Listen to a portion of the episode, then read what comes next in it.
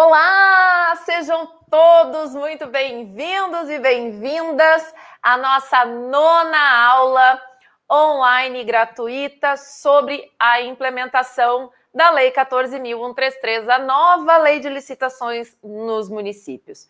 Meu nome é Ana Maria, eu sou advogada e professora aqui no Instituto Município e vou trabalhar com vocês hoje o tema dos desafios das licitações municipais e o que, que a gente pode extrair da Lei 14.133 como solução para esses desafios que nós vamos ver na noite de hoje.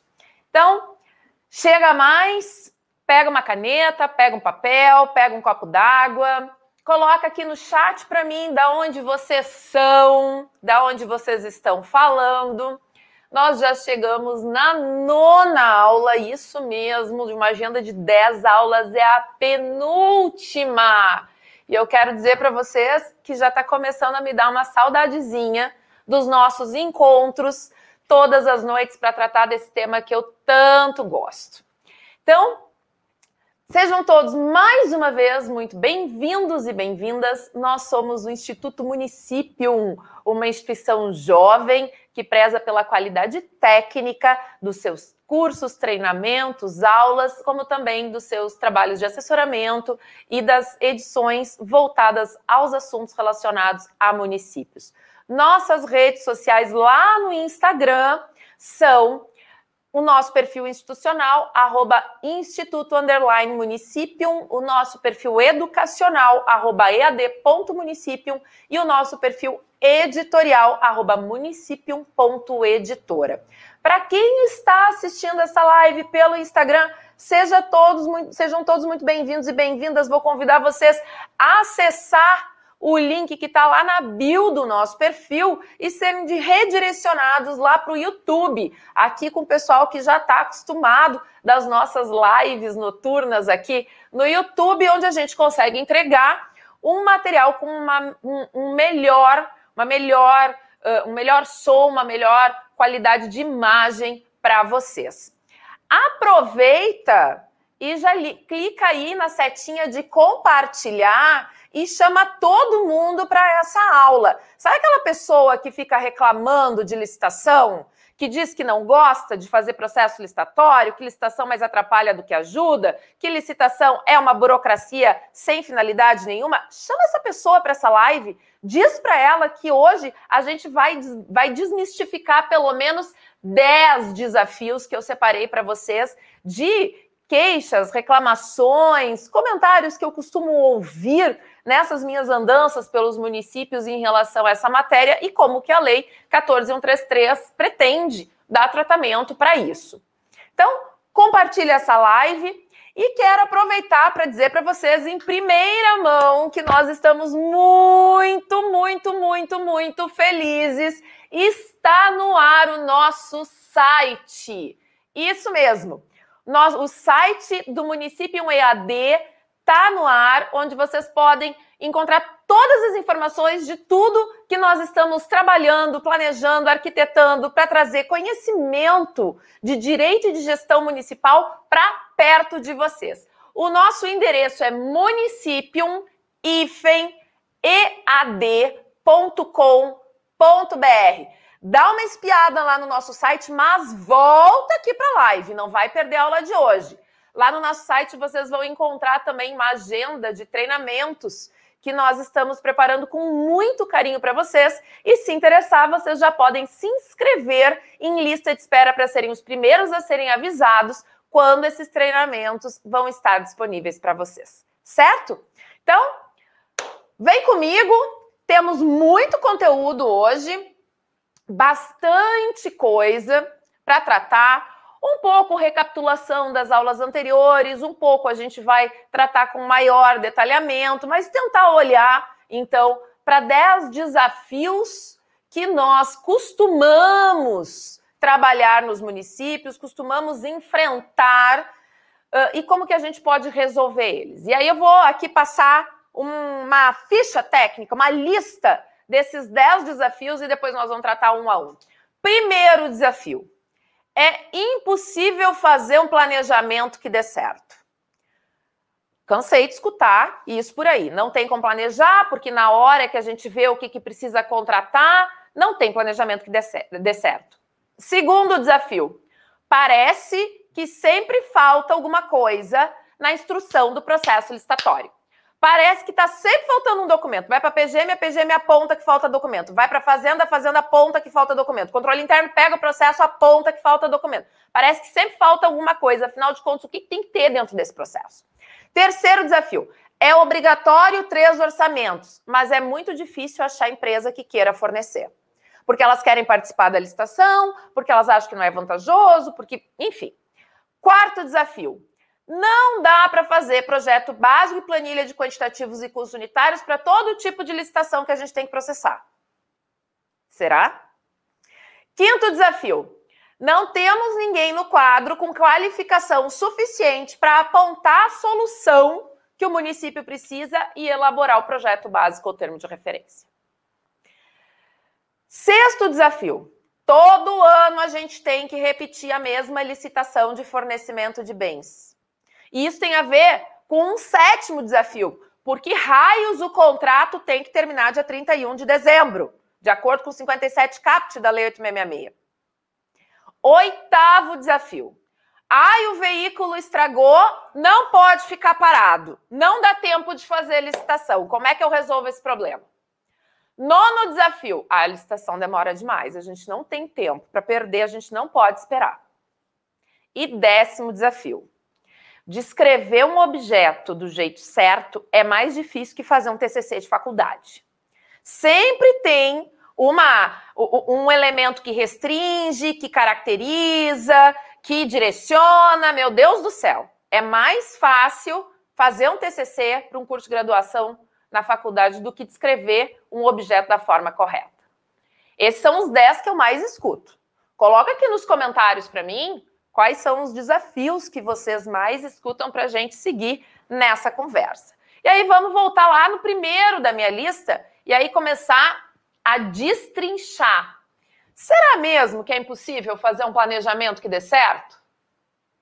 Ou será que até aqui nós não tivemos elementos suficientes? Nós não aprendemos a fazer planejamento? Nós nunca levamos a cabo um planejamento mínimo que fosse e acabamos uh, sendo aquela administração pública brigada de incêndio, né? Que está sempre apagando incêndio, sempre resolvendo urgência, mas que nunca consegue organizar suas metas e com tranquilidade e tempo desenvolver o que precisa. Bom, aí a nova lei de licitações ela vem trazer algumas novidades quando a gente fala desse assunto. A gente já viu que o planejamento foi reconhecido pelo artigo 5 como um dos princípios das contratações públicas. A gente já viu nas aulas anteriores também que o artigo 12, no inciso 7, trouxe o Plano Anual de Contratações, o PAC, que vai ser elaborado a partir de documentos que formalizam as demandas dos órgãos públicos, e isso tem o objetivo de racionalizar as contratações dos municípios. O que eu quero trazer de novidade aqui para vocês agora é relacionado ao que estabelece o artigo 18 da Lei 14133. Ela, esse artigo 18, ele estabelece que essa fase preparatória da licitação, que a gente também costuma chamar de fase interna, precisa ser caracterizada por um planejamento. E aí o artigo 18 diz exatamente o seguinte: a fase preparatória do processo licitatório é caracterizada pelo planejamento. Vejam bem, a regra não está dizendo que a fase preparatória do processo licitatório deve ser, nem a fase preparatória do processo licitatório tanto quanto possível. A norma diz: a fase preparatória do processo licitatório é. Isso é uma situação de fato. Ah, mas o meu município está muito distante destas, desta, desse contexto fático. Bom, então nós vamos ter que acelerar o nosso passo para correr atrás desse prejuízo, porque aqui eu não tenho nenhum espaço de discricionariedade. Se a fase preparatória do processo licitatório é caracterizada pelo planejamento, eu tenho que dar conta de fazer esse planejamento. E o artigo 18 vai além e deve compatibilizar-se com o plano de contratações anuais, anual, que a gente já viu nas aulas anteriores. Então, o meu planejamento não começa na requisição da contratação. O meu planejamento começa quando eu penso o meu exercício financeiro, como eu, quando eu penso o meu ano e eu coloco dentro de uma planilha, dentro de uma agenda, dentro de um calendário, todas as minhas, todas as minhas necessidades de contratação pública. E o artigo 18 segue dizendo que, além da compatibilidade com o plano de contratações anual, quando ele existir, também tem que se compatibilizar com as leis orçamentárias. E ainda, abordar todas as considerações técnicas, mercadológicas e de gestão que podem vir a interferir na contratação. O interessante é que o artigo 18 ele estabelece um rol do que, que o que, que, compreende esse planejamento. Então, é muito comum a gente ver nos municípios uh, um entendimento de que o planejamento da licitação ele é lá com quem faz o termo de referência, é lá com quem faz o projeto básico, como se a fase interna encerrasse ali. O artigo 18 ele trouxe mais clareza ao que compreende esse planejamento. Ele sequenciou as etapas do planejamento que precisam estar dentro do nosso processo licitatório. Então, a descrição da necessidade da contratação, fundamentada num estudo técnico preliminar que contemple o interesse público a ser atendido, é a primeira etapa do nosso planejamento. Então, o que a gente tem que ter presente aqui? Se até agora, no meu município, o termo de referência, o projeto básico, ele nascia, ele brotava dentro da secretaria interessada e vinha pronto, sem nenhum elemento que lhe dava suporte, a partir da Lei 14133 não vai mais ser assim. A partir da Lei 14133, eu preciso descrever a realidade que está justificando essa contratação e eu preciso trazer os elementos de estudo técnico preliminar que depois vão dar base lá para a elaboração do projeto básico. Da onde que eu estou tirando essas referências? O que, que eu pesquisei? Existe alguma norma técnica? Eu tenho padronização do objeto no meu município? Eu tenho algum catálogo onde esse meu objeto já foi. Eu preciso trazer isso para dentro da minha. Isso é o início do meu planejamento. A partir disso, a gente consegue definir o objeto que vai atender a nossa necessidade. E aí, a gente, definindo esse objeto, vai juntar ao processo o termo de referência, o anteprojeto, o projeto básico e o projeto executivo, conforme o caso da nossa contratação. Além disso, precisa vir nesta etapa a definição das condições de execução do contrato, de pagamento, das garantias que eventualmente forem exigidas e de recebimento desse objeto. Eu preciso trazer para dentro do processo um orçamento estimado com as composições dos preços utilizados para sua formação. Eu preciso, a partir de todo este conjunto de informações que estará dentro do processo, pensar a elaboração do edital de licitação. Elaboração do edital também faz parte do planejamento? também faz parte do planejamento.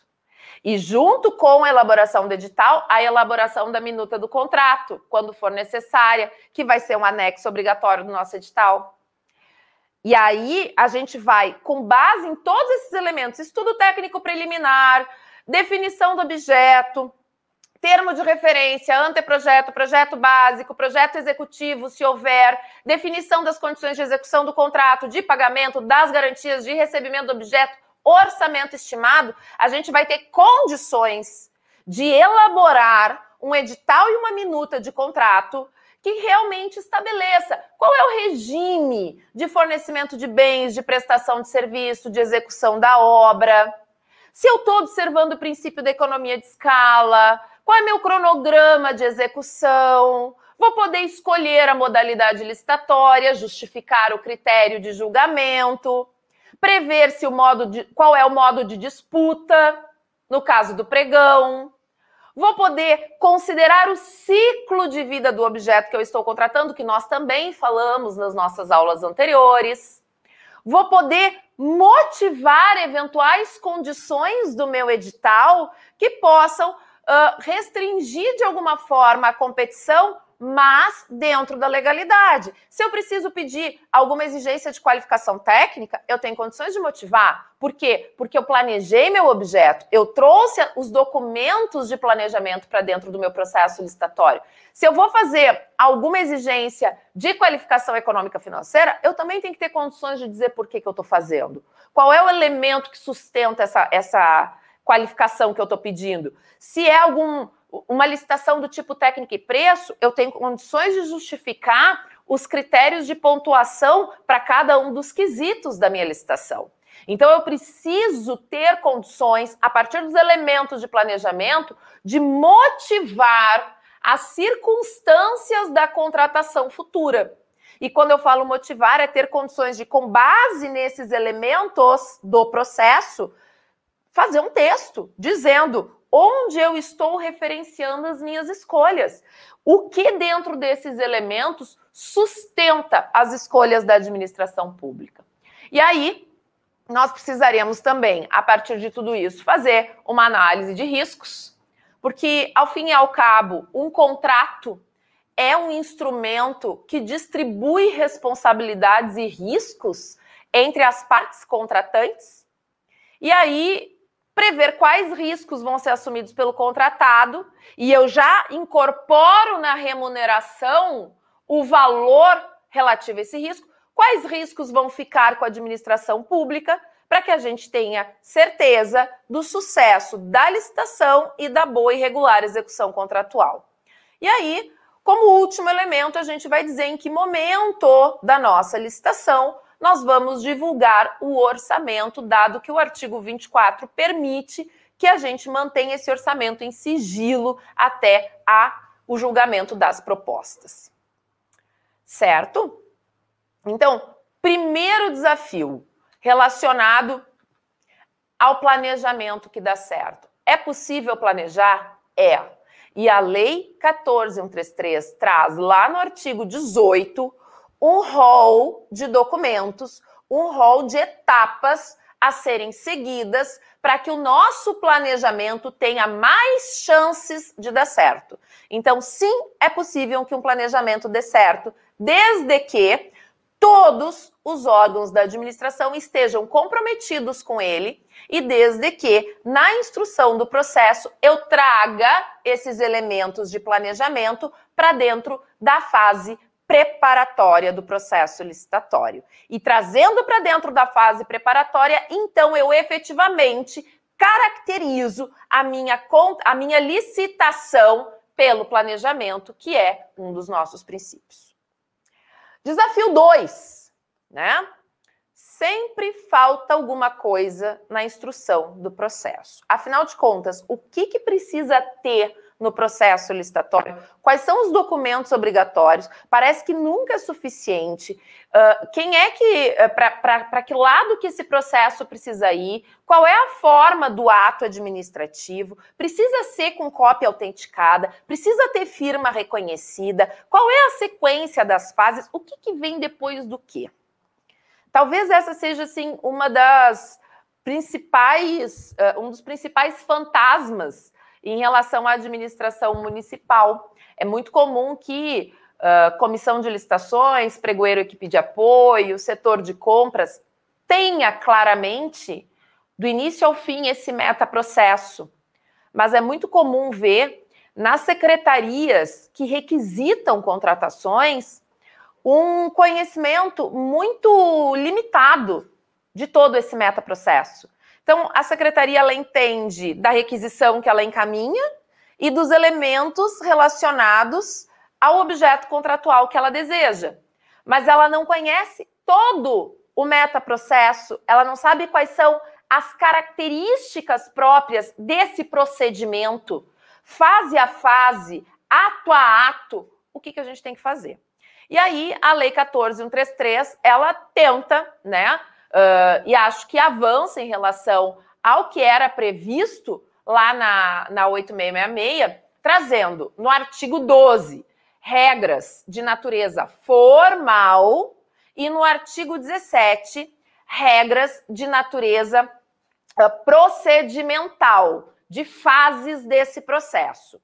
Então, uh, quero aproveitar aqui e antes de entrar no que, que o artigo 12 e o 17 estabelecem, puxar o nosso chat aqui para ver quem é que já está online conosco. Neuci, boa noite, Neuci, acompanhando de Marau. Ivonete de Rondônia, boa noite. Márcia, minha querida amiga, colega, parceira de aula, boa noite. O Raul, boa noite. A Esther, o Richard, a Elisandra, a Patrícia, nossa sócia aqui no Instituto Município, boa noite. A Rejane, a Carlinha, Esther, Esther também falando lá de Rondônia, de Rolim de Moura. A Maria Aparecida, a Rejane de Parobé. O Alessandro, boa noite, Alessandro. Se não me engano, o Alessandro é de Bagé, da região da fronteira. A Carolina, boa noite, estou adorando as aulas. Muito obrigada, Carolina, seja muito bem-vinda. A Simone, boa noite. Patrícia Cavalim, Leonice, boa noite. Richard, não há planejar compras quando não há controle. É verdade, Richard. O planejamento só vai ser efetivo quando a gente tiver controle sobre a execução daquilo que nós estamos contratando. E aí a gente vai chamar, dentro do controle, de monitoramento e avaliação. E o monitoramento e avaliação da execução dos nossos contratos retroalimentam a própria administração pública acerca dos erros e dos acertos cometidos para que ela melhore o planejamento. E isso é um ciclo sem fim porque a gente vai, na medida em que implementa planejamento e controle, num ciclo de aperfeiçoamento que é uma espiral crescente. A gente vai sempre melhorando o nosso aperfeiçoamento.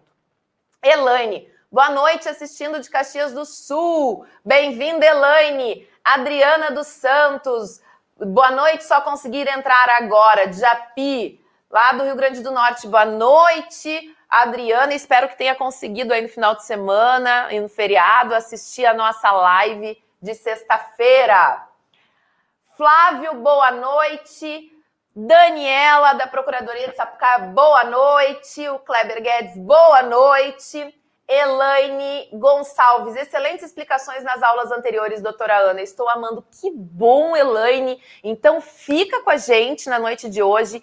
E amanhã a gente vai ter a nossa super aula do passo a passo de implementação da 14133 nos municípios. Se a gente atingir 100 pessoas online e ao vivo, a gente libera lá no nosso grupo do WhatsApp o e-book com toda a matéria esquematizada e explicadinha para vocês conseguirem de uma vez por todas licitar e contratar pela Lei 14133. Então convida todo mundo. Quem não entrou no nosso grupo do WhatsApp, ele é silencioso.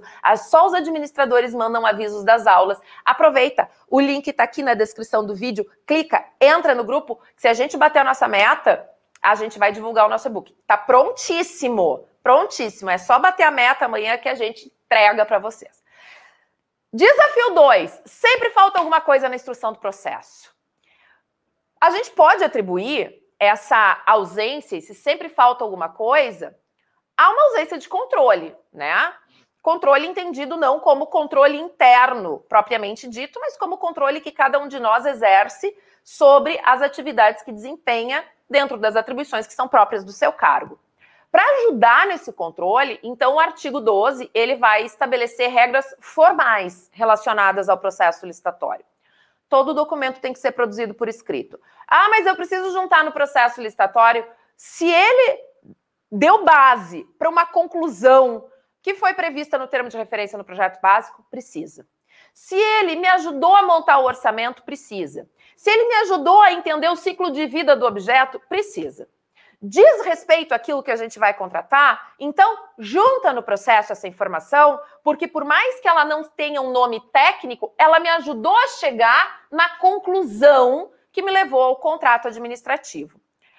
Escrito com data, local da sua realização e assinatura do responsável. É muito comum ainda em 2021 a gente ter município em que toda a documentação do processo licitatório ela é produzida e assinada exclusivamente pelos secretários.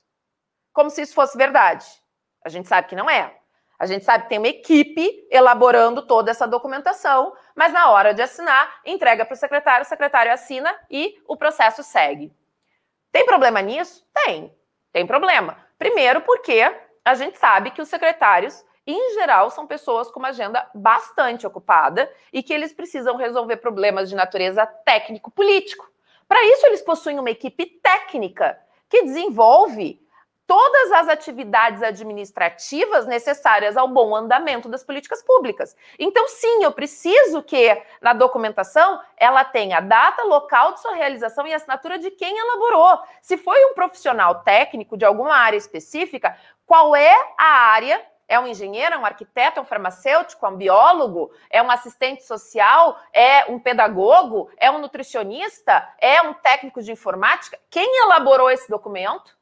Se tem inscrição em conselho profissional, qual o número da inscrição e qual o número de matrícula no município como servidor público? Porque se eu precisar de maiores informações, se eu precisar de diligências, eu preciso saber a quem eu me reporto. Eu preciso saber quem tem responsabilidade técnica pela, pela, elaboração desse documento. Então, eu preciso sim, e a lei agora traz como uma regra formal essa necessidade de assinatura de todos os responsáveis pela elaboração do documento. Valores expressos em moeda corrente nacional. Como regra, prova de autenticidade de cópias e de documentos públicos ou particulares, a gente não vai precisar pedir. Por quê? Porque é possível que um servidor público do município, à vista do original, faça a autenticação das cópias reprográficas que lhe forem entregues. Então, eu não vou condicionar na minha licitação a participação, a habilitação, a apresentação de um documento com cópia autenticada em cartório. Primeiro, porque desde 2018 a gente já tem lei nacional dispensando isso. E segundo, porque o servidor municipal que tem fé pública pode fazer essa autenticação, desburocratizando o processo. A mesma coisa em relação a reconhecimento de firma. A gente só vai exigir por força de lei ou quando houver uma dúvida fundamentada sobre a autenticidade daquela assinatura. Caso contrário, a gente vai presumir como válida. E os atos vão ser, vão ser preferencialmente digitais, de forma a permitir que sejam produzidos, comunicados, armazenados e validados através de um meio eletrônico. Então, o processo, como regra, ele vai estar todo eletrônico. Isso vai facilitar o acesso, vai facilitar a consulta, tanto por diferentes órgãos do município, quanto pelos licitantes e pelo controle social que é feito pela população. Então o processo ele vai ser todo eletrônico, esses dados vão ser validados de forma eletrônica e a gente não vai mais ter aquele processo de ah, aquele problema de ah, os autos físicos estão vi com vistas à PGM, os autos físicos saíram e foram para a secretaria para uma diligência. E aí a gente fica trancado sem conseguir avançar, sem conseguir que múltiplas equipes possam trabalhar sobre uma mesma licitação, porque o processo físico ele está em um ou em outro lugar, ok? O artigo 17 ele, tra ele traz um sequenciamento do procedimento licitatório. Então ele estabelece quais são as fases, o que, que vem antes, o que, que vem depois, quando encerra uma, qual é a próxima. E o que, que ele diz?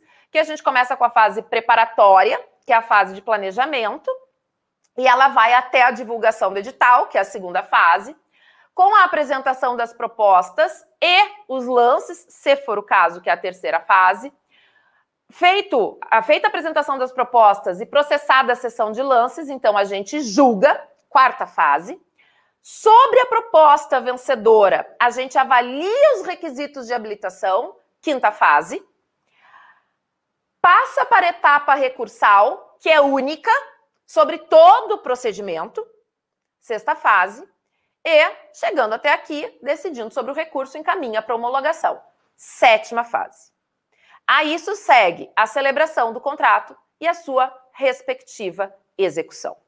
Tá? Então, a lei estabelece no artigo 17 quais são as etapas do processo licitatório, o que, que vem antes, o que, que vem depois. E é importante que esse conhecimento ele não fique restrito ao setor que que promove as licitações, que todos na prefeitura, todos na Câmara de Vereadores, todos na administração indireta, na fundação, na autarquia entendam esta sequência do processo licitatório, porque fica aquela, aquelas verdades absolutas que de verdade não tem nada, né? Ai, a gente mandou o processo para o setor de compras e tá há 84 anos e o contrato não vem. Não, ele não está há tanto tempo. Nós temos prazos legais, nós temos um rito, nós temos etapas sequenciais que precisam ser seguidas. E toda administração precisa entender como isso funciona, até para considerar lá na sua agenda, no seu calendário de planejamento. Né? De nada adianta eu encaminhar uma requisição para aquisição de alimentação escolar faltando 10 dias para o ano letivo iniciar. Não vai dar certo.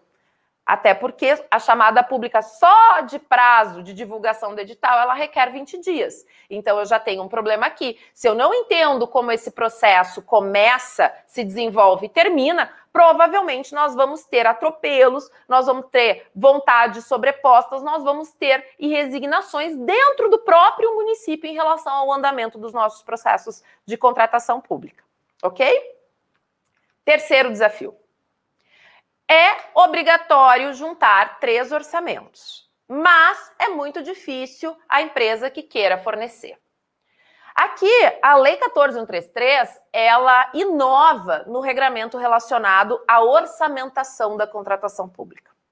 A gente não tinha uma regra na 8666 relacionada à pesquisa de preços de mercado, a gente tinha em relação a serviços uh, e obras de serviços em geral e obras e serviços de engenharia, lá no artigo 7, parágrafo 2, inciso 3, a previsão da composição do custo do serviço da obra através de uma planilha de quantitativos e custos unitários. Então, a gente precisava saber a composição da planilha, item a item, o custo de cada item, a quantidade de cada item, o total, para depois somar sobre isso, jogar o BDI, as bonificações e despesas indiretas, então achar o valor da nossa, o valor estimado da nossa contratação. Mas quando era uma compra, quando era um serviço simples, quando era uma locação, a gente tinha muita dificuldade, porque a jurisprudência nos trazia linhas, mas a gente não tinha uma regra. A 14133 trouxe uma regra. Artigo 23. O valor previamente estimado, guardem esta palavra, da contratação deverá ser compatível. Guardem esta outra palavra com os valores praticados pelo mercado. Estimado não é certo. Compatível não é igual. Como é importante a gente pegar a redação da lei e dissecar o que ela está estabelecendo. Um valor estimado é um valor previsto dentro das condições possíveis de planejamento. Compatível com os valores de mercado não é igual ao que o meu município vizinho está pagando. Não é igual ao que eu vi o município lá do outro lado do país pagar. Compatível é semelhante. Eu guardo proporção em relação ao objeto, às quantidades, aos prazos, com aquilo que eu vejo nas demais contratações do mercado. Tá? Então aqui é importante que a gente tenha atenção nessas palavras. Considerados. E aí o que, que a gente considera nessa estimativa e nesta compatibilidade? Os preços constantes de bancos de dados públicos. Então, eu hoje estou em Porto Alegre, aqui nos estúdios do Instituto Município. Aqui em Porto Alegre, no Rio Grande do Sul, melhor dizendo, o Tribunal de Contas do Estado tem um sistema onde consolida todas as licitações e contratações dos seus jurisdicionados, que é o Licitacom. Então, eu posso entrar lá no Licitacom e buscar no Licitacom, que é um banco de dados públicos, referências de outros contratos de um objeto semelhante àquele que eu quero contratar. Vou, quais são as quantidades? Quem já contratou? Então, eu vou, vou pesquisar lá no Licitacom, aqui no Rio Grande do Sul, Outros estados têm outros bancos de preços, o Portal Nacional de Compras, de Compras Públicas vai ter o seu repositório também. Então, eu vou utilizar essas informações para compor a orçamentação do meu processo. E vou observar o que nessa composição da orçamentação? A potencial economia de escala e as peculiaridades locais de execução do objeto. Então, meu município fica aqui na região da fronteira. Eu sei que aqui eu tenho menos fornecedores, prestadores de serviço, eu tenho um custo de frete mais elevado. Meu município fica na região metropolitana. Eu sei que aqui tem muitas MEs e EPPs em relação a esse objeto. Opa, vou dar uma olhada lá na aula 3 que a Márcia ministrou sobre as licitações e a economia local. Como é que eu vou fazer uma licitação direcionada, exclusiva ou com uma cota para essa para esse segmento? OK?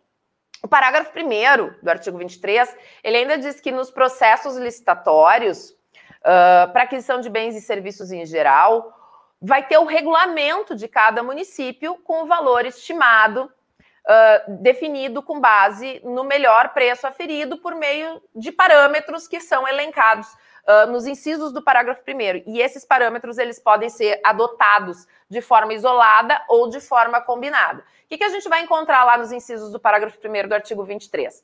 Composição de custos unitários uh, menores ou iguais à média, que correspondam a um painel de consulta de preços ou um banco de preços em saúde, que vai estar disponível lá no Portal Nacional de Contratações Públicas. Buscar, então, nesses sites, nesses bancos públicos de contratações, uh, contratações similares feitas por administração pública, que estejam em execução ou tenham sido concluídas há no máximo um ano antes da pesquisa que a gente está fazendo.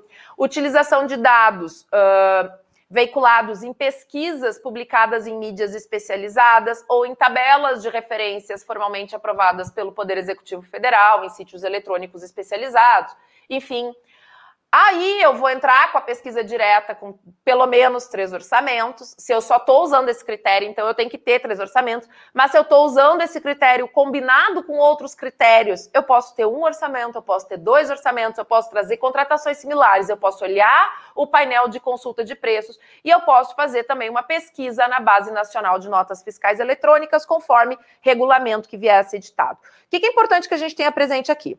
Essa regra do artigo 23, ela se coaduna com o entendimento do Tribunal de Contas da União, que uh, firma posicionamento no sentido de que a orçamentação das contratações públicas, ela não pode simplesmente se pautar em três orçamentos.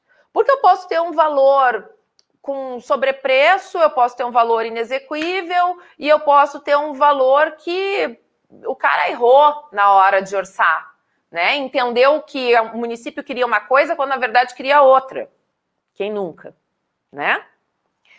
O que, que o, o Tribunal de Contas da União estabelece? Que a gente precisa buscar compor uma cesta de preços ou um banco de preços de diferentes uh, plataformas, de diferentes fontes e que de forma combinada eu consiga entender o custo disso no mercado.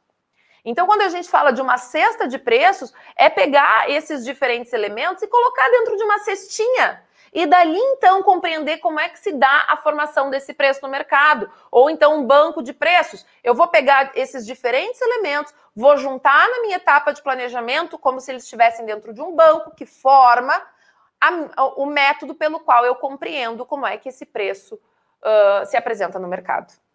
Ok? Então, não é né, obrigatório três orçamentos de fornecedores do meu município, né? Eu tenho alternativas de acordo com a lei 14133. Eu posso buscar essas informações sem ter que, inclusive, pedir para ninguém, né? O exemplo que eu estou trazendo para vocês do Licitacom aqui no Rio Grande do Sul, ele está disponível com dados abertos, basta usar os filtros e pesquisar o objeto que a gente quer. A gente vai encontrar quem contratou, como é que fez a licitação, vai olhar as atas, vai olhar a minuta do contrato, vai olhar projeto básico, termo de referência, e dali a gente pode tirar muitas informações para subsidiar os nossos processos de contratação pública. Quarto desafio. Não dá para fazer projeto básico e planilha para todo tipo de serviço. Para todo serviços em geral, para todo tipo de serviço de engenharia por exemplo, que era a exigência que a gente tinha lá no artigo 7 parágrafo 2 né, da lei de licitações. E aí o parágrafo 6 do artigo 7 ele ainda terminava dizendo assim, que a não observância das regras estabelecidas no artigo 7 implicaria a nulidade dos atos ou contratos e a responsabilização de quem lhes tiver dado causa. Lá no parágrafo 6 Só que né, a lei de 93 foi pensada em obras e serviços de engenharia. ela não foi pensada em tecnologia da informação, ela não foi pensada em terceirização, ela não foi pensada em insumos que vieram a se tornar necessários ao longo do tempo. E aí havia um descompasso entre o desenvolvimento social e o texto da Lei 8666. A Lei 14133, ela vem então separar os procedimentos relacionados a compras, serviços de modo geral e obras e serviços de engenharia em específico. Vocês vão encontrar isso no texto da Lei 14133 em relação às compras, lá nos artigos 40 a 44, em relação aos serviços em geral, do artigo 45 a 46, deixa eu só confirmar se é isso mesmo. Não, do artigo 45 a 46, a gente vai encontrar as obras e serviços de engenharia e dos artigos 47 a 50, então, os serviços em geral. São regras específicas voltadas para contratos que tenham estes objetos. Então, quando eu estiver planejando, quando eu estiver pensando em contratar um serviço de portaria, uma ter terceirizar um serviço de portaria, eu vou olhar lá nos artigos 47 a 50. Quando eu estiver querendo adquirir um veículo, eu vou olhar lá no 44, do 40 a 44. Eu tenho regras específicas. Então, a 14133 faz um esforço para tentar resolver esse problema. Preciso dizer para vocês que todos esses procedimentos, eles estão inseridos no capítulo 2 da Lei 14133, que trata da fase preparatória, e possuem em comum algumas regras.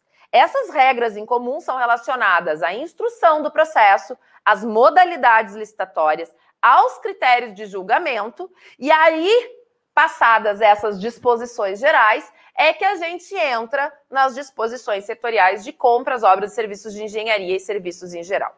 Quais são as novidades que a gente tem aqui? E aí a gente pode pegar esse nosso quarto desafio e dar uma aprofundadinha na matéria. Não dá para ir muito longe, porque a gente está fazendo uma live, a gente tem um tempo limitado, mas a gente pode aprofundar a matéria.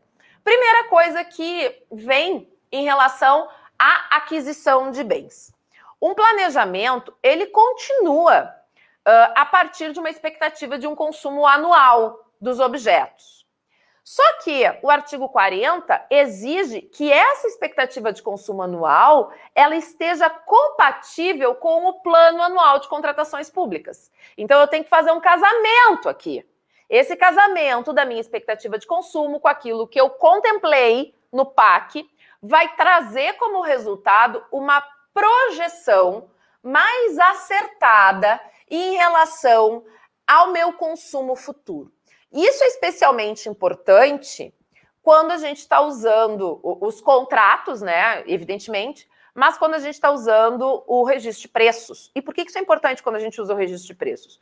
Porque a previsão de quantitativos absolutamente uh, uh, uh, descontextualizados daquilo que a administração efetivamente adquire, acaba acarretando no mercado uma ideia para os fornecedores de que no registro de preço não adianta participar, porque depois a administração não vai contratar aquilo que ela previu. Então, muitos solicitantes, eles nem vão quando a licitação é pelo, pela sistemática do registro de preço, por uma prática ruim de utilização desse procedimento auxiliar. Se a gente planeja, bom, eu tenho a minha expectativa, eu tenho a minha previsão lá no meu plano anual. Então eu sei, tem uma projeção de quanto que eu vou adquirir. Em cima dessas projeções, eu ainda posso fazer acréscimos e supressões. Então eu não preciso prever que eu vou adquirir mil unidades de um item e aí eu adquiro 100. Se eu posso prever os mesmos 100 e eu ainda tenho maleabilidade para crescer ou para suprimir. Então, tentar fazer uma projeção tanto quanto possível realista. E para isso, eu vou considerar tanto a expectativa do meu consumo anual quanto aquilo que eu planejei no meu PAC. Os parágrafos 1 a 4 do artigo 40, eles trazem inclusive disposições mais específicas relacionadas à elaboração do termo de referências das aquisições das compras. Eles trazem um maior detalhamento so, e, e, um maior detalhamento e até concretude em relação às diretrizes da matéria, como especificação de produto, a, a necessidade de observância de um catálogo eletrônico quando ele existir as condições de entrega e recebimento do objeto, de garantia, de manutenção, de assistência técnica, inclusive prevendo uh, exigência, a possibilidade de exigências sobre a localização geográfica para prestação de serviço de assistência técnica, de manutenção e de instalação, né, de localização do contratado. Essa era uma dúvida bem comum em relação à Lei 8666, se era ou não era possível colocar no edital uma regra prevendo uh, um raio de distância de localização do meu fornecedor ou de assistência técnica credenciada durante o período de garantia. A Lei 14133 agora ela resolve esse problema, ela admite Claro que a gente vai ter que justificar porque potencialmente restringe a competição, mas sim é possível que nas nossas aquisições nós uh, tenhamos esta previsão no edital. A gente ainda vai ter dentro dessas disposições relacionadas a compras requisitos específicos de aceitabilidade de proposta, a partir de alguns critérios em situações anormais e que lá na Lei 8666 eles eram considerados ilegais e tratados como verdadeiros tabus em matéria de licitação e contratação pública. O artigo 41 autoriza, por exemplo, que a gente exija marca ou modelo de um determinado bem. Numa situação concreta, né? Assim, em que Uh, eu vou delimitar um conjunto de alternativas possíveis em relação a esse fornecimento, seja porque eu tenho um objeto padronizado na administração, seja porque fazer alusão a uma marca ou um modelo torna mais claro aquilo que eu quero contratar. Então, o artigo 41 ele traz as hipóteses em que a gente pode prever marca e modelo também permite né, a padronização do objeto, e aí a, o próprio processo de padronização vai acabar restringindo as alternativas de escolha para contratações futuras. Vou padronizar minha frota de veículos. A partir do momento que eu tiver esta padronização, eu sei que as minhas licitações futuras vão ser de veículos daquela marca, dos modelos previamente padronizados, para permitir aí vantagens como de gerenciamento de frota, enfim outras que a administração pretenda com o processo de padronização. Em relação às obras e os serviços de engenharia, a gente vai ter lá os artigos 45 e 46.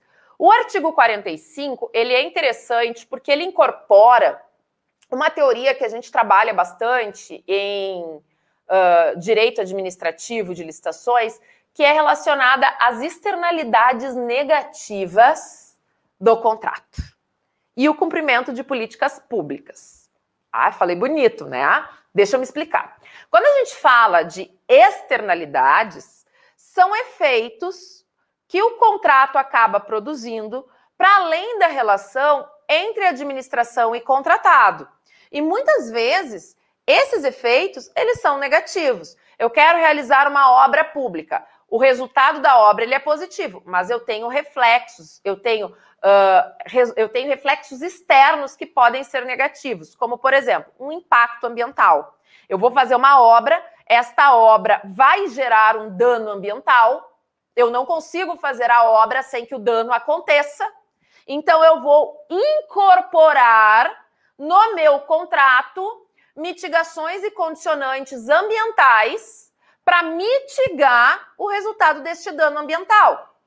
Outro exemplo interessante eu vou realizar uma obra e eu preciso me preocupar com uh, a, a disposição dos resíduos sólidos que resultarem desta obra. Então, eu incorporo no meu contrato disposições relacionadas a, a, a, a, esses resíduos finais, inclusive a possibilidade de prever a logística reversa e já incorporar na remuneração do meu contrato essas externalidades que eu trago para dentro da relação.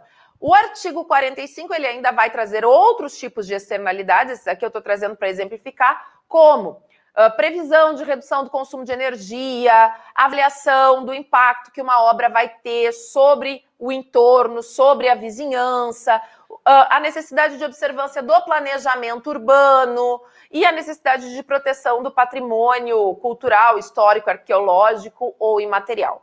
Então, a, a, o artigo 45 ele busca nas obras, nos serviços de engenharia, fazer um casamento com estas outras matérias e trazê-las para dentro do contrato. No artigo 46, a gente vai tratar dos regimes de execução dos contratos de obras e serviços de engenharia. Esse tratar de regime de execução uh, dos contratos né, de obras e serviços de engenharia, quando a gente está falando de execução indireta, implica tratar sobre a transferência da atividade e, por conseguinte, dos riscos e das responsabilidades inerentes a essa atividade a um terceiro. Os regimes de contratação, a Márcia explicou lá na live 1 lá na nossa aula 1. Então, assim, não vou voltar aqui. Vocês olhem lá na aula 1 que ela faz, eh, que ela trouxe uma explicação bem sucinta, bem objetiva sobre tudo isso. Mas por que é importante falar de regime de execução de obra? O regime de execução de obra, ele trabalha a remuneração do nosso contratado a partir, evidentemente, das obrigações que ele explicitamente está assumindo ao assinar esse contrato, mas ele também, ela também envolve a alocação de responsabilidades e de riscos. Essa distribuição de responsabilidades e riscos entre administração e contratado. Então, quando eu falo de uma empreitada por preço unitário, eu estou falando de uma distribuição de risco diferente de uma empreitada por preço global ou na empreitada por preço unitário, se eu vou ter um controle sobre a execução, uma medição e um pagamento a partir dos custos unitários executados pelo meu contratado, eu tenho um controle sobre as alterações, sobre as variações, eu posso ter uma maior incidência de reequilíbrios. Se eu tenho uma empreitada por preço global, e eu não considero mais os insumos unitários nas minhas medições, mas a conclusão das minhas etapas e o valor global estabelecido no contrato para elas, eu estou estabelecendo um maior, uma maior carga de risco para o meu contratado. Então, quando a gente fala de regime de execução contratual, a gente, primeiro, que é uma, também uma confusão gigantesca que a gente vê. O pessoal confunde regime de execução de contrato com tipo de julgamento, com critério de julgamento de licitação. Por favor, não tá? Regime de execução do contrato diz respeito ao controle da execução do objeto, a forma de pagamento e a distribuição das responsabilidades e dos riscos. E em alguns, em alguns casos, a Lei 14133 vai prever, inclusive, a necessidade de matriz de riscos, onde previamente se estabeleça essa distribuição de riscos que seja possível de já ser delimitada, dizendo quem arca com o quê, para evitar possíveis, uh, possíveis e frequentes alterações contratuais durante a execução. E aí, em relação aos serviços em geral, do artigo 47 ao artigo 50, a gente vai, em primeiro lugar, ver uma similitude em relação às compras, né? O artigo 47, naquilo em que cabível, como, por exemplo, padronização e parcelamento de objeto para serviços, ele traz a lógica das compras. Mas o artigo 48 ele inova trabalhando a matéria da terceirização. Então a gente via lá na 8666 um aumento, uma crescente ao longo do tempo de um movimento de terceirização de serviços, principalmente aquilo que não diz respeito ao que se costuma chamar na jurisprudência de núcleo duro da administração, de atividades de competência legal e finalística. E aí, a jurisprudência, tanto a STF quanto o Tribunal Superior do Trabalho, tem inúmeros julgados sobre isso, discorrendo sobre essa terceirização. O que, que o artigo 48 trouxe? Ele tratou das, das, das terceirizações de forma explícita. Então, ele está chancelando, avalizando os contratos de terceirização de serviços no, no âmbito do setor público. Só que, ainda que ele esteja autorizando, para aquilo que o artigo 48 chamou de atividades acessórias, instrumentais ou complementares aos assuntos que constituem competência legal do órgão ou da entidade contratante, ele também estabeleceu alguns limites. E esses limites agora, antes previstos em súmula, em enunciado, em jurisprudência, agora eles estão na lei. Esses limites vedam práticas que sejam incompatíveis com um relacionamento puramente contratual da administração com o prestador do serviço privado. Exemplo: a administração indicar pessoas para o prestador privado contratar e colocar impostos de serviço na execução do serviço. Isso é imoral. Então, tem uma vedação expressa para essa prática. Outra vedação que está lá. O, a administração pública uh, se conduzir nesta relação de terceirização uh, como se estivesse numa relação de emprego com os funcionários do contratado. O que, que é uma, um, o que caracteriza uma relação de emprego? Vamos lembrar lá da CLT. Então, a administração está num contrato oneroso, de natureza não eventual, em que ela caracteriza pessoalidade e subordinação entre os agentes públicos e os funcionários da contratada, da empresa contratada. E aí fica difícil, porque esses, eh, eh, a gente tem visto esse movimento nos municípios de vocês, vocês devem acompanhar. Estes empregados acabam indo à Justiça do Trabalho reclamar indenizações em relação ao tomador de serviço, que no caso é a administração pública. E como o poder público é sempre solvente, né? A empresa privada que contratou muitas vezes acaba falindo, acaba se tornando insolvente, mas o poder público ele é sempre solvente. E aí acaba o poder público pagando indenizações a, a esses trabalhadores por uma contratação irregular de pessoal que, embora nula, tem os efeitos reconhecidos na seara trabalhista. Ok? O que, que nós temos aqui no nosso chat? Temos alguma coisa? O que, que o pessoal está comentando? Ah, a doutora Raquel chegou. Boa noite, querida. E a Carolina está dizendo que a abordagem está ótima. E aí, pessoal, disso tudo que eu já coloquei aqui, o que, que vocês entendem como desafio no município de vocês? Coloquem aqui para mim, até porque senão eu vou ficar aqui numa dor de cotovelo tremenda, porque sexta-feira na aula da Márcia sobre infrações, penalidades e crimes uh, na nova lei. Meu Deus, esse chat aqui bombou. Então, assim, ó, me ajudem. Vamos lá. Quinto desafio. Não temos ninguém com qualificação no nosso quadro para indicar a melhor solução para essa necessidade, com isso elaborar projeto básico ou termo de referência. Bom, esse problema, ele já tinha condições de ser resolvido pela Lei 8666 através da contratação de profissionais técnicos especializados, então, que pudessem elaborar, fazer esses estudos e elaborar os projetos básicos ou termo de referência para nossa contratação. A Lei 14133, ela inovou ao trazer a ideia de contratação integrada e contratação semi-integrada. E a gente vai encontrar essas definições lá no artigo 6 nos incisos 32 e 33. O que, que é uma contratação integrada? É um regime de contratação que serve para obras e serviços de engenharia, em que o contratado ele é responsável por elaborar e desenvolver o projeto básico e o projeto executivo, e ainda executar o objeto contratual, a obra, o serviço de engenharia, inclusive com fornecimento de peças, com prestação de serviços, com tudo que se fizer necessário para a entrega final do objeto para a administração.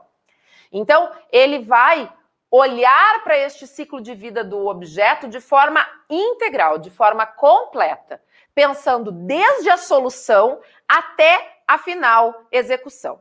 Na contratação semi-integrada, nós temos o projeto básico sendo desenvolvido pela administração contratante, e aí o desenvolvimento do projeto executivo e a execução da obra do serviço como um todo, com fornecimento de bens e prestação de todos os serviços necessários para a entrega final do objeto pelo contratado.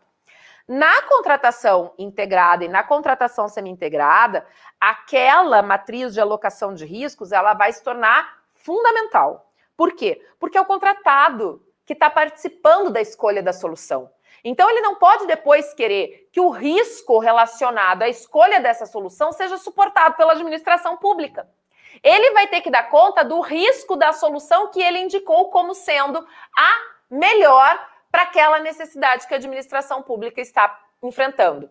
Então, aqui a escolha dessa solução do projeto básico implica a assunção dos riscos decorrentes de fatos supervenientes para o contratado. Desafio 6. E o desafio 6 tem a ver com o desafio 7. Todo ano tem que repetir a mesma licitação, em geral de fornecimento, e por que raios o contrato tem que terminar, como regra geral, em 31 de dezembro? Bom, sobre repetir a mesma licitação em relação a fornecimento de bens, a Lei 14133 inovou mais uma vez ao trazer os fornecimentos contínuos. Se a administração pública precisa, né, ela tem uma necessidade permanente e reiterada, ela pode manter o contrato vigente por um período superior ao de vigência do crédito orçamentário que dá suporte ao pagamento da despesa. O crédito orçamentário era a regra, é a regra do CAPT do artigo 57 da Lei 8666 e a gente vinha trabalhando com ela até aqui. Então, quando a lei fala desses fornecimentos contínuos e traz a ideia de serviços contínuos também, diz que são aqueles que precisam ser realizados pela administração pública para manutenção de atividade administrativa de, decorrente de necessidades permanentes ou prolongadas. Então, qual é o critério que nós vamos analisar para saber se o fornecimento é ou não é contínuo? Permanência da necessidade e reiterabilidade da necessidade. Aqui tem um critério que era utilizado pelos tribunais de contas, que era a continuidade, porque uh, o inciso 2 do 57 falava de serviços contínuos, e aí a gente tinha uma jurisprudência que dizia que o serviço contínuo era aquele que não podia parar, que não podia sofrer solução de continuidade, que não poderia passar intervalos uh, sem a sua execução. A 14133, ela suplanta essa ideia e o que ela exige é permanência e reiterabilidade. Então, essa permanência, olha, eu preciso dessa necessidade o ano inteiro, três vezes por semana. É uma necessidade permanente e reiterada. Cabe, se for um serviço, um contrato contínuo, se for um fornecimento, um fornecimento contínuo, tá? Então, essa e essa ideia de permanência e reiterabilidade é da administração pública, ela não tem nada a ver com a forma como o executado executa o contrato. Exemplo. Ah, Ana Maria, eu tenho aqui um oficineiro que trabalha para assistência social do município. E a gente tem com ele um serviço de natureza contínua. Primeira pergunta: ele é um essa oficina que ele desenvolve, ela é contínua ou ela começa e termina? Ou ela tem um objetivo, ela tem uma programação, ela tem uma carga horária, ela começa, desenvolve e encerra. Ah, não, ela encerra em novembro e ela volta lá em fevereiro, março. Se tiver uma turma, se não tiver, também a gente acaba trocando, mas ele tem um contrato contínuo. Aqui eu já não tenho mais o critério de permanência e reiterabilidade da minha necessidade. Entenderam? E aí a gente vai ter uh, a previsão lá do artigo 107 da Lei 14133, dizendo que esses contratos de serviço e fornecimentos contínuos podem ser prorrogados sucessivamente, respeitada a vigência máxima de 10 anos, desde que isso esteja previsto no edital e que a autoridade competente sempre ateste que as condições e os preços do contrato que está sendo mantido até esse limite decenal são mais vantajosos para a administração. De qualquer modo, a lei também permite uma negociação entre administração e contratado ou a extinção do contrato antes desse prazo, sem ônus para as partes, caso não haja mais esta vantajosidade. E aí a gente chega no desafio 7, que era o prazo de vigência é 31 de dezembro, e aí a gente tinha, ah, mas o contrato expira em 31 de dezembro, como ficam as minhas aquisições nos primeiros dias de janeiro? E o combustível para ambulância? E eu posso fazer um contrato emergencial? Bom, aí o artigo 105, ele traz uma previsão diferente do nosso conhecido 57 caput da 8666. O 55 da Lei 14133 diz que a duração dos contratos regidos pela nova Lei de Licitações será a prevista no edital. Então não é mais a ideia de que ela é limitada ao crédito orçamentário. O 105 até diz, devendo ser observado no momento da contratação e a cada exercício financeiro a disponibilidade de créditos orçamentários, bem como a previsão no plano plurianual quando ultrapassar um exercício financeiro. Mas a regra da vigência agora, ela vai ser estabelecida no edital da licitação. OK? E aí o artigo 106 diz, né, assim, já já autoriza, né, traz uma faculdade para a administração pública de celebração de contratos com tiro direto de cinco anos, nas hipóteses de serviços uh, e, e fornecimentos contínuos, observando algumas diretrizes, como a autoridade competente atestar uma maior vantagem econômica, que no início do, da contratação ou a cada exercício ateste ainda a existência de créditos orçamentários para suportar essa despesa e que tem a opção de extinguir esse contrato sem ônus quando não dispuser de créditos orçamentários para dar continuidade ou quando entender que esse contrato não é mais vantajoso para a administração pública. E isso, pensando nesses fornecimentos e nesses serviços contínuos, eu penso muito em relação ao fornecimento de medicamento, fornecimento de alimentação escolar, fornecimento de material de limpeza, fornecimento de material de expediente, que são necessidades, em regra, permanentes e reiteradas da administração, a possibilidade de aquilo que a gente não resolver com o registro de preço, a gente conseguir resolver de forma organizada através dessa, desses contratos inovadores que a Lei 14133 traz. Ok? Então, visto o desafio 6 e o desafio 7, desafio 8. Esse desafio 8 é um presente para quem ficou, para quem está na live aí já há mais de uma hora, olhando junto comigo essas soluções que a Lei 14133 traz, porque o desafio 8 ele é relacionado à frota. O veículo estragou e não pode ficar parado. Vocês já ouviram isso aí no município de vocês? Quem é que nunca ouviu isso, né? Isso, em geral, vem junto com. É impossível saber quando é que o veículo vai estragar. A licitação para o conserto do veículo é impossível de ser processada né? Vem junto com o veículo, não pode ficar parado. E aqui, lá nas dispensas, a Lei 14133 traz uma inovação para a contratação que envolva valores uh, de serviços de manutenção de veículos automotores públicos que custem até 8 mil reais. Ela diz lá que para a contratação que envolva valores inferiores a 100 mil reais, no caso de obras e serviços de engenharia ou serviços de manutenção de veículos automotores, é dispensável a licitação. E aí traz no parágrafo primeiro como é que a gente calcula esse limite, né? E aí o parágrafo primeiro diz, olha, para calcular esse limite, a gente soma tudo que for despendido no exercício financeiro pela unidade gestora e os objetos de mesma natureza. Só que aí vem o parágrafo 7 do artigo 45 e excetua os consertos de veículos com fornecimento de bens que tenham custo até 8 mil reais. Isso mesmo. O que, que a gente tem aqui? A gente acaba entendendo que a Lei 14133, ela prevendo né, que a 8666, a 10520 trouxe algumas soluções muito inflexíveis em relação à manutenção veicular, trouxe uma ressalva para manutenção de veículos automotores, porque nós temos inúmeras variáveis.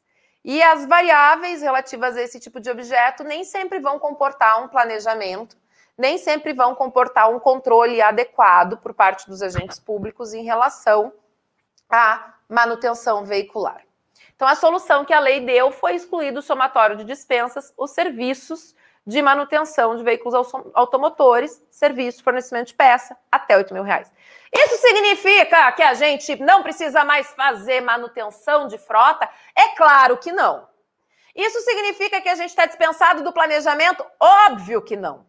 A gente vai continuar fazendo manutenção preventiva, periódica, fazendo controle do uso da frota, fazendo gerenciamento da nossa frota, tudo isso a gente continua fazendo.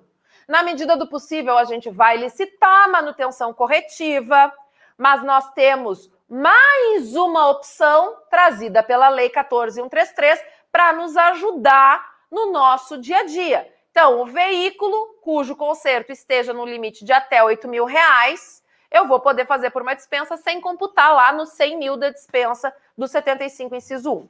Um detalhe é muito importante. Se eu tenho um veículo na minha frota, velho, rodado, com uma alta quilometragem, que vem se desgastando, que vem uh, estragando em várias partes mecânicas, eu não vou fazer um conserto de 8 mil aqui, outro conserto de 8 mil ali, outro conserto. Daqui a pouco eu fiz em conserto, eu gastei 60 mil num veículo, em especial num veículo cujo valor de avaliação dele é 20. Essa é uma análise de gestão que precisa, precisa ser feita antes de se determinar o conserto de um veículo. Por vezes, para um veículo ficar em condições de trafegar e atender a necessidade pública, eu vou ter que gastar tanto que supera o valor de avaliação do veículo. Aí vale mais a pena eu pensar em alienar esse veículo, em adquirir um veículo novo e fazer uma locação de um veículo que esteja de fato em condições de me atender, do que eventualmente ficar botando dinheiro bom em cima de um objeto que não tem mais condições, não tem mais serventia para a administração pública. Certo? Nono desafio a licitação demora demais, a administração não tem condições de esperar. Essa ideia de que a gente sabe quando a licitação abre, mas não sabe quando ela termina, que o tempo médio de um processo licitatório é de seis meses e tudo mais, a Lei 14133 também tenta solucionar. Primeiro, com a inversão de fases, né? Lá do julgamento e da habilitação, que a gente vai encontrar no artigo 17. Segundo, trazendo a celeridade como um princípio lá para dentro do artigo 5 né? A gente passa para 22 princípios, então, com a Lei 14133, a celeridade como sendo um princípio que vai reger as licitações públicas. O que, que a gente precisa entender aqui? Essa ideia de que o julgamento das propostas vem antes que a habilitação é a ideia do rito procedimental comum, que vai se aplicar em regra ao pregão e à concorrência. É possível que haja inversão dessas fases, julgar primeiro a habilitação e depois as propostas? É, mas aí tem que ter um ato motivado da autoridade pública. Nem todas as modalidades vão seguir esse rito procedimental comum, porque elas vão ter um rito próprio, como é o exemplo do diálogo competitivo, que tem um rito diferente. Né? Então, eu não vou julgar, julgar a proposta e depois a habilitação. Ele tem um rito diferente lá para o diálogo competitivo. Então, a regra geral na Lei 14133 passa a ser a habilitação após o julgamento, diferente do que a gente conhecia na 8666, em que a habilitação era antes do julgamento. A, se a regra geral é a habilitação depois do julgamento, só mediante ato motivado é que eu vou poder fazer a inversão dessas fases.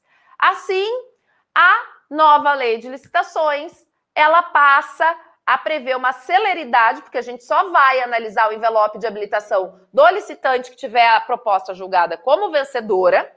E para tornar mais célere ainda, incorpora a lógica do pregão de recurso único. Eu tenho uma única fase recursal após julgamento de proposta e habilitação.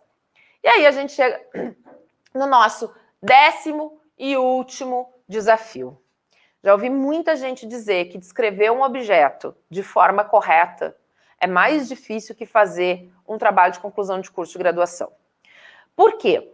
Porque sempre falta um elemento que é importante lá na execução do objeto, porque sobra elemento que restringe competição, que acaba direcionando a licitação.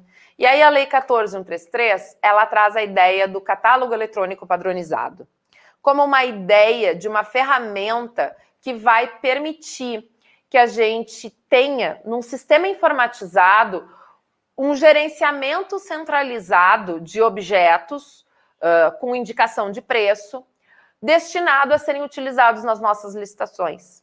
E aí, quando a gente for comprar, por exemplo, papel A4, a gente vai buscar uma descrição do catálogo padronizado. Nós vamos ter sempre a mesma forma de descrever este objeto nas nossas licitações. Eu quero comprar tesoura, eu quero comprar notebook, eu quero o que eu quiser adquirir, eu vou padronizar num catálogo, numa lista, e isso vai facilitar lá para os órgãos requisitantes desses objetos na hora de fazerem suas ordens de compra. E, e facilitando, tornando isso mais racional, dando mais racionalidade para essas descrições de objeto, a gente também tem condições de tornar mais céleres os nossos processos. Porque eu não vou precisar a cada um dos meus processos de licitação, dos meus processos de contratação pública e confirmar se aquela descrição ela direciona, ela restringe, ela está correta, ela não está correta. Porque eu estou utilizando uma base uniformizada. Eu sei que quando eu precisar adquirir determinados itens, padroni... É, esse catálogo eletrônico padronizado vai me ajudar a otimizar o meu processo de compra pública. Certo, pessoal? Vou pedir para colocar de novo aqui os nossos, o nosso chat enquanto eu tomo uma aguinha.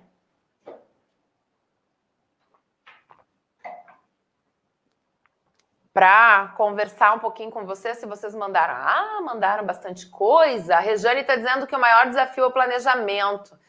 Realmente é o maior desafio, Elaine está concordando. Professora, suas explicações são excelentes. Fico aqui querendo que o alto escalão é que deveria assistir essas aulas. Tem hora que dá vontade de pegar uma pirambeira e descer. e descer rolando. Boa, Esther. Esther, compartilhe essa aula com alto escalão, porque assim, ó, não dá para dizer que a informação não está disponível de um jeito acessível, bem explicadinho. Disponível tá, tá gravado aqui no YouTube. Basta tirar um tempinho para assistir as aulas. E para quem ainda quiser se aprofundar nesse conteúdo, em breve nós vamos abrir inscrições para nossa primeira turma uh, de treinamento online sobre a transição do regime da 8666 para 14133 nos municípios. Então, essas 10 aulas que a gente está ministrando, elas são é, elas ficam aqui para vocês disponível, que a gente consegue entregar gratuitamente para ajudar. Realmente, concordo contigo, Esther. Acho que uh, quem está na gestão precisa se interessar e ter conhecimento, porque inclusive é neste mandato que nós vamos fazer essa transição da 8666, da 8666 para 14133. Então, se eu não me importo, se eu não me interesso com isso, bom, o que, que eu estou entregando como resultado deste mandato político? Então, essa é uma preocupação que, além de técnica, deveria ser política de quem está na gestão atualmente. E quem quiser aprofundar tudo isso, a gente vai ter o nosso treinamento que em breve vai estar com uh, as inscrições abertas lá no nosso site, que entrou no ar hoje, municipioead.com.br. O Adilson está dando boa noite. Boa noite, Adilson. A Márcia, problemas frequentes. Compramos uma coisa e recebemos outra. Pedidos sucessivos de reequilíbrios, aditamentos fora de prazo. A Carolina, Carolina Pires Santos, vi no site o curso sobre transição dos municípios para a nova lei quando abrem as inscrições. As inscrições abrem em breve, Carolina. Uh, nesse momento, a gente tá, a gente tem amanhã a nossa última aula da nossa agenda de aulas gratuitas online ao vivo aqui do Instituto Município, do Município EAD. Então, nós estamos focando todos os nossos esforços em fazer uma super aula amanhã e em bater essas 100 pessoas online ao vivo conosco para que a gente possa entregar para vocês esse e-book que já está pronto. Assim que nós encerrarmos essa, esse, esse ciclo das nossas 10 aulas online e ao vivo, nós vamos abrir a inscrição, abrir as inscrições. Mas, para ser a primeira a ser informada, já pode preencher o formulário lá no site de interesse, com o teu e-mail e o teu telefone, que assim que abrirem as inscrições, tu vai ser a primeira a ser notificada. Uh, a Rejane está concordando com a Márcia, né? Uh, dos problemas frequentes. A Márcia está colocando, compramos uma coisa e recebemos outra. Há um tempo atrás, nos treinamentos presenciais, eu visitei um município, fui fazer um treinamento com o pessoal do setor de compras e licitações, e era por essa, não era essa época do ano, era dezembro. E aí o pessoal com, conversando sobre os problemas de contratação, me contando um caso que oh, o, o, a Secretaria de Educação encaminhou uma requisição de aquisição de um fogão. E só disse isso aquisição de um fogão para escola municipal XYZ. Não botou mais nada. E o servidor que era novo no setor, então foi lá e fez uma contratação e comprou um fogão, quatro bocas, o mais barato que tinha no mercado, mandou entregar lá na escola. Chegou na escola, a diretora da escola estava enlouquecida, porque como é que ela ia preparar a alimentação escolar para os alunos com fogão quatro bocas, que era o mais barato, não tinha potência de forno, né? Não, ela precisava de um fogão industrial para preparar a alimentação para todos os alunos. E aí o pessoal me contando isso e dizendo que em função de problemas como esse, Naquele ano, o setor de compras não tinha sido convidado para o amigo secreto da prefeitura, porque o pessoal entendia que era uma má vontade, uma má disposição. Olha que triste isso, né? Na verdade, não desejo que isso aconteça com vocês, evidentemente, mas isso demonstra um desconhecimento muito grande sobre as etapas do processo e a necessidade que a gente tem de olhar para essa nova lei e, de fato, conseguir tirar do seu texto soluções para problemas antigos e que a gente vem reclamando há muito tempo. Aqui, quando a gente fala de aquisição de bens, talvez comprar uma coisa e receber outra, a gente consiga começar a resolver utilizando catálogos eletrônicos padronizados. Então eu vou saber que aquilo que está escrito corresponde a um determinado item. E quando eu quiser esse item, eu busco aquela descrição e eu não mando uma descrição de duas ou três linhas. Ah, a Márcia traz pedidos sucessivos de reequilíbrio. Pedidos sucessivos de reequilíbrio tem a ver com um problema de distribuição dos riscos relacionados à execução contratual. Se eu tenho, a cada passo que eu dou no meu contrato, eu tenho um pedido de reequilíbrio, é porque ou lá na fase de propostas da minha licitação eu não antevi fatos que eram previsíveis e possíveis de serem contabilizados na minha proposta.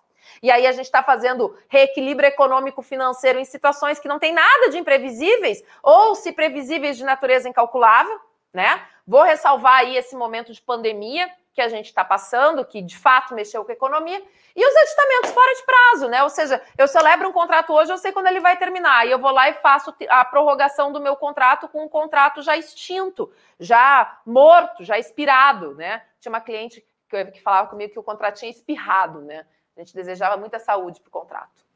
A Esther, e o artigo 114, é isso mesmo, softwares de gestão? Esther, eu estou sem a minha lei aqui mas a gente pode seguir conversando depois. A Elaine. A Elaine Gonçalves tem a mesma dúvida, queria saber se possui certificação. Sim, para quem fizer o treinamento uh, de transição do, da Lei 8666 para 14133, os nossos treinamentos pelo, Instituto, pelo um, Instituto Município, da Município EAD, são certificados pela Faculdade Monteiro Lobato, inclusive com uh, uh, certificação credenciada no MEC e eles podem, inclusive, ser utilizados para horas complementares em cursos de graduação, apresentação à administração pública, quando existe a necessidade de qualificação específica, que a gente viu lá dos artigos 7 e 8 da Lei 14133, o certificado ele serve para isso também. A Esther, o catálogo padronizado vai ser no Portal Nacional, certo? Esther, a União, ela vai ter o seu catálogo eletrônico padronizado. Os municípios podem aderir e utilizar, de acordo com seu regulamento, o catálogo da União. Nada impede que o município elabore o seu catálogo eletrônico padronizado em relação aos objetos que mais uh, rotineiramente adquirem, em relação àquilo que precisa de fato ter um gerenciamento centralizado e uma indicação de preço. Porque, por vezes, no catálogo da União, nós vamos ter objetos que dizem respeito às necessidades federais, às características lá de Brasília ou de centros urbanos, e aí a gente vai precisar fazer essa compatibilização. Então, aqui a gente também, eu vou te remeter para a regulamentação, porque tu pode aderir parcialmente ao catálogo nacional e ainda fazer um catálogo municipal para aquilo que for uh, peculiar em relação à localização do teu município. O Ricardo, o grupo do Arte se manterá ativo para as informações de novos cursos? Ah, nós ainda não conversamos sobre isso, mas poderemos manter ativo. Por enquanto, nós estamos encaminhando por ali todas as informações relacionadas à nossa agenda de lives. Em breve, quando abrirem as inscrições do curso de transição, a gente também vai comunicar por ali. O e-book a gente vai entregar para vocês por ali. E aí, claro, né, seguindo aqui as regras da Lei Geral de Proteção de Dados, a gente vai trabalhar com os dados de vocês à medida em que vocês forem uh, consentindo com essa utilização, inclusive para divulgação de treinamentos. Uh, a Simone, tenho interesse nesse curso de transição da nova lei. Que bom, Simone, entra lá no nosso site, preenche ali a fichinha de interesse, assim que abrir as inscrições, tu vai ser comunicada de todos os detalhes, vai receber aí o guia do nosso curso para te poder decidir, então, se faz a matrícula ou não. O Alessandro, a inversão de fases é boa, porém, assim como se vê em pregões, não vamos ter uma maior incidência de mandado de segurança ou as medidas acautelatórias do TCE? Alessandro, essa é uma pergunta assim que a gente não tem como antever. O que a gente, o que a gente discute muito é que essa judicialização dos processos licitatórios acaba sendo um dos fatores que mais causa morosidade para as licitações e, por vezes, uh, a judicialização muito apegada em formalismos, né? Quando o próprio artigo, agora não me lembro se é o 17 ou se é o 18, ele trata uh, uh, o artigo 12, o artigo 12, na verdade, ele, ele estabelece que irregularidades de natureza meramente formal, elas não vão ser impeditivas do prosseguimento da licitação.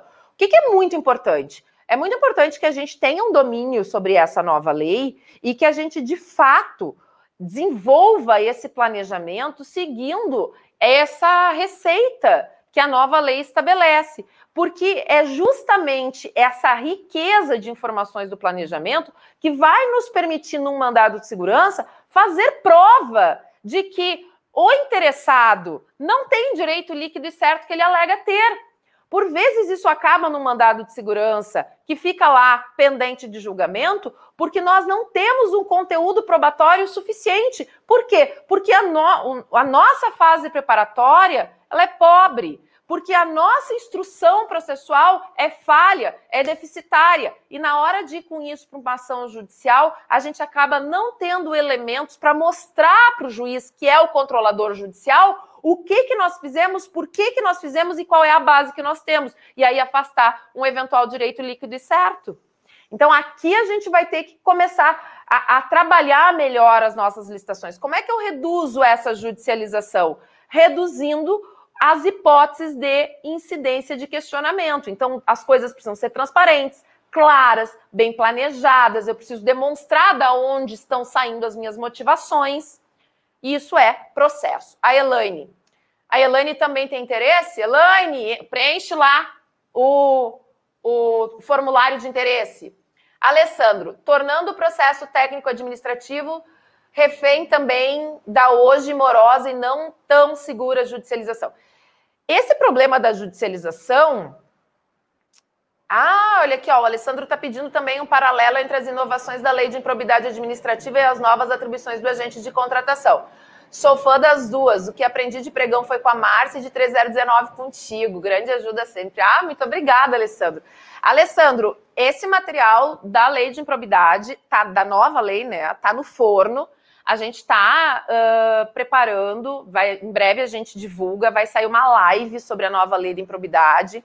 A gente também vai divulgar material pelas nossas redes sociais. Vou conversar com a Márcia para a gente fazer uh, uma, uma conexão aqui das matérias sobre improbidade e atribuição, acho que não só dos agentes de contratação, mas de todos os agentes públicos que trabalham em licitações. Acho que isso merece um, um investimento maior de tempo, né, fora dessa nossa agenda de 10 lives, de repente a gente consegue encaixar isso na nossa agenda agora em dezembro.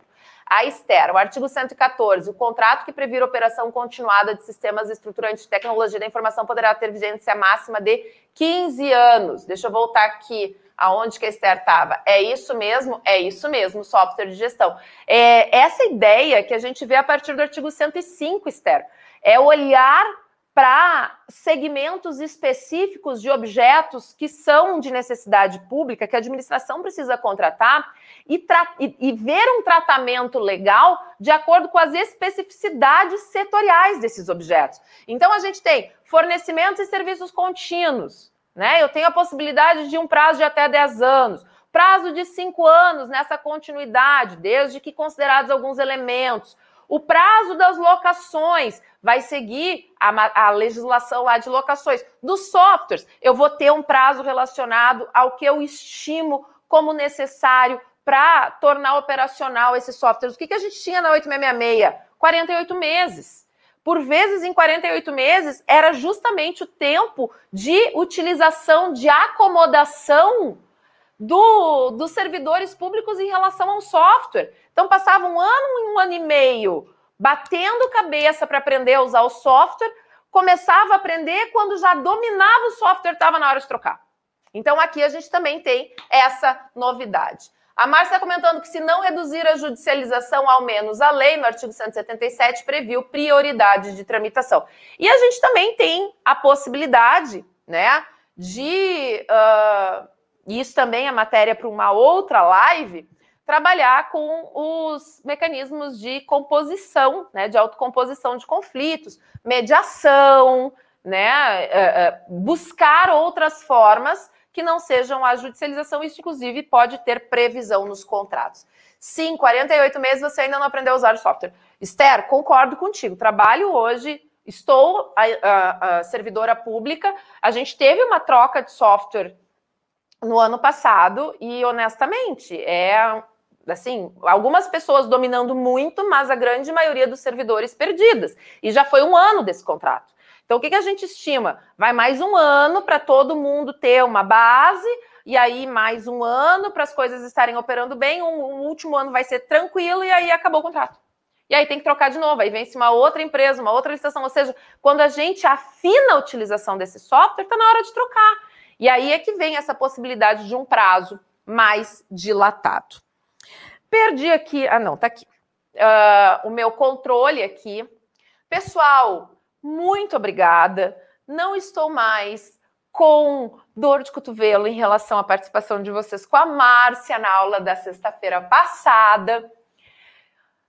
É aquilo que vocês já sabem. Se gostaram, se acham que essa informação foi útil, que pode ajudar, compartilhe esse vídeo. Aproveita e clica no like aqui, ó em troca de tudo isso que eu estou trazendo para vocês aqui nessa noite de terça-feira, pós-feriado, online, gratuito e ao vivo, em troca de tudo isso que eu estou entregando para vocês, me deem um likezinho aqui no vídeo e aproveitem para compartilhar esse vídeo com todo mundo.